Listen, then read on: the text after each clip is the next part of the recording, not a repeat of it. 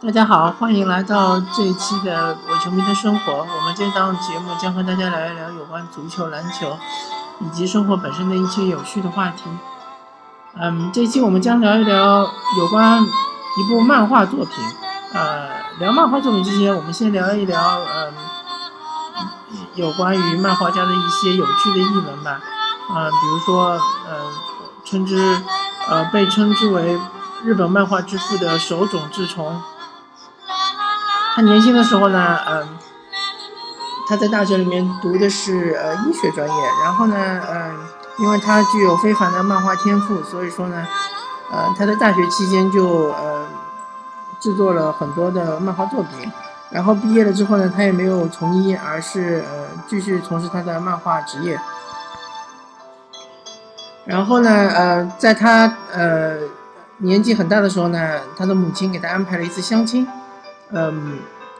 也但是当天由于他坐电车坐过头了，所以让呃小小姑娘等了两个小时，他才到。呃，到了之后呢，他们去看那个电影，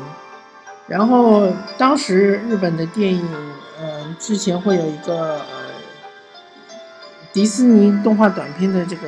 电影的介绍，之后呢才会就是开始正式电影。当看完短片之后呢，手冢治虫就和那个小姑娘说：“啊，不好意思，接下去的电影就你一个人看吧，我有事先走了。” OK，这是第一次失败的约会。呃，第二次约会的时候呢，手冢治虫表现的不错，他没有迟到，但是他呃到了和他，但是他到了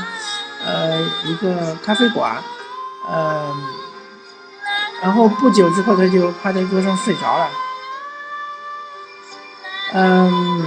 然后那个姑娘耐着性子和他进行了第三次约会。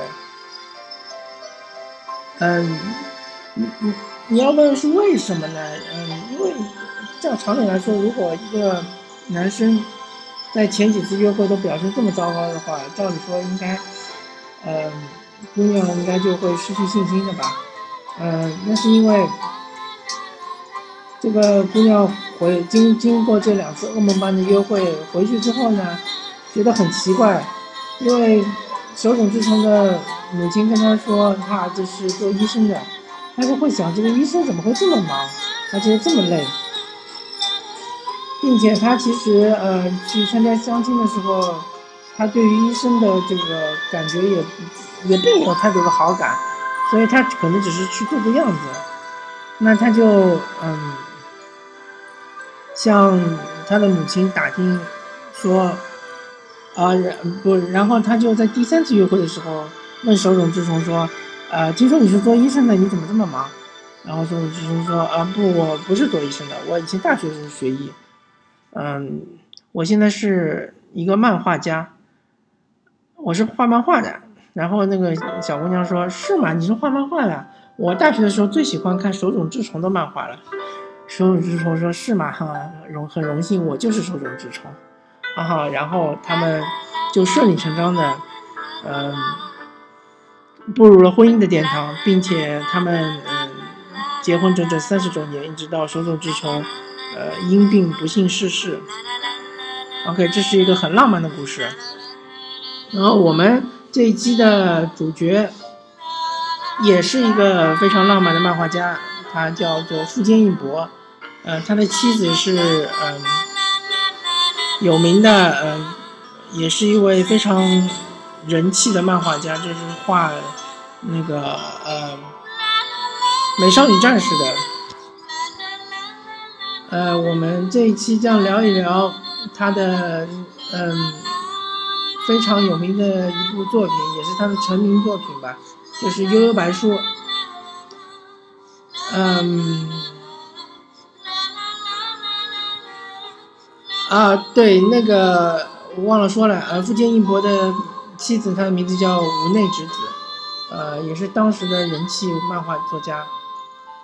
嗯，《悠悠白书》是富坚义博呃比较早期的一部作品，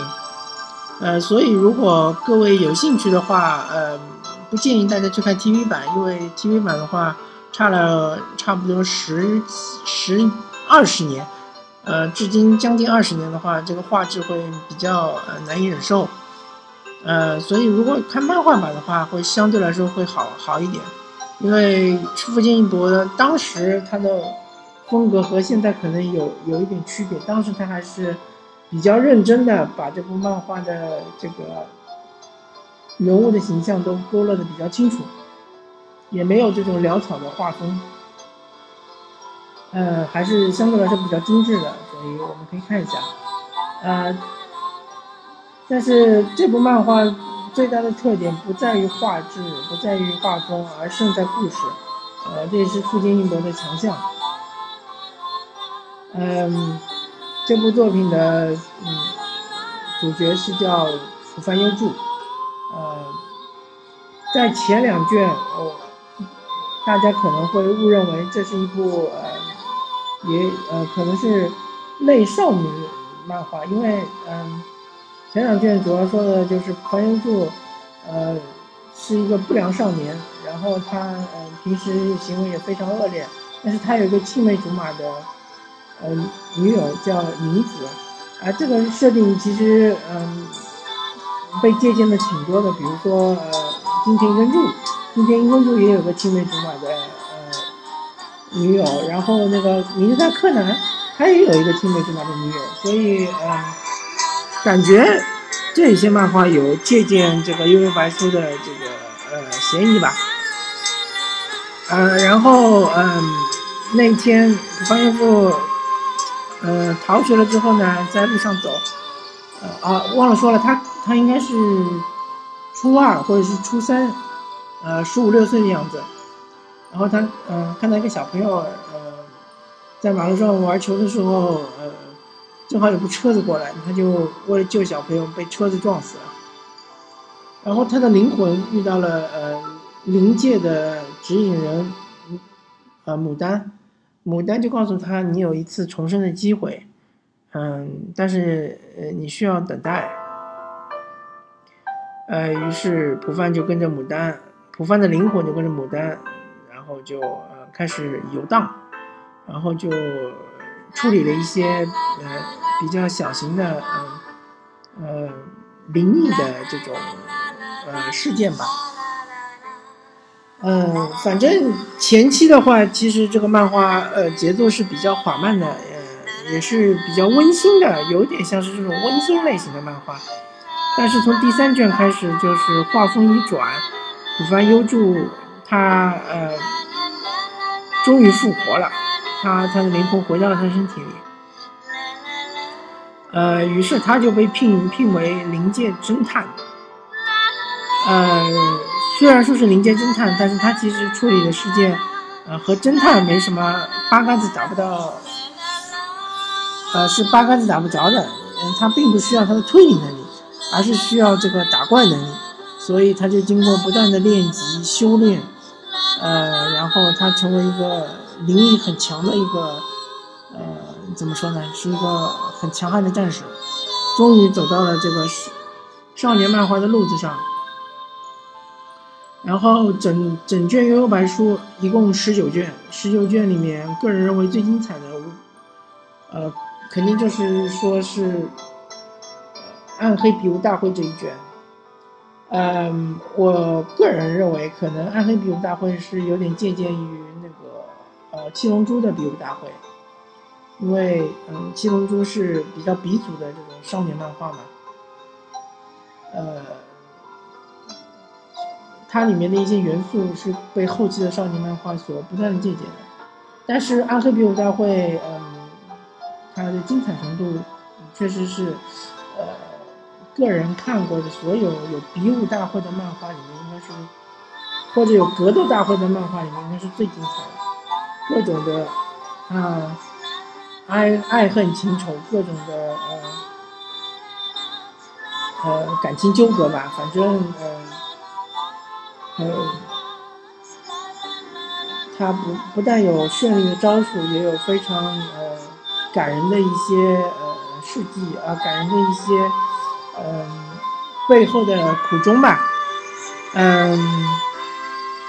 过了暗黑比武大会之后呢，嗯，我们就来到了仙水篇。仙水篇，呃，总的来说是，呃，相对来说这个节奏有点拖沓。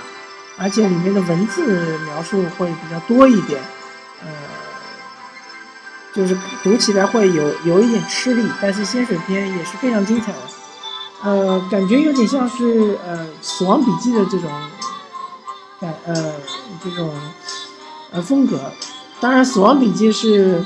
在《幽游白书》之后好多年嘛，可能十几年之后的作品，所以肯定是《死死亡笔记》呃像《幽游白书》了，我不能倒过来说，对吧？天水是一个很悲剧的人物，但是他也是嗯，这个反派里面一个比较呃吸引人的一个人，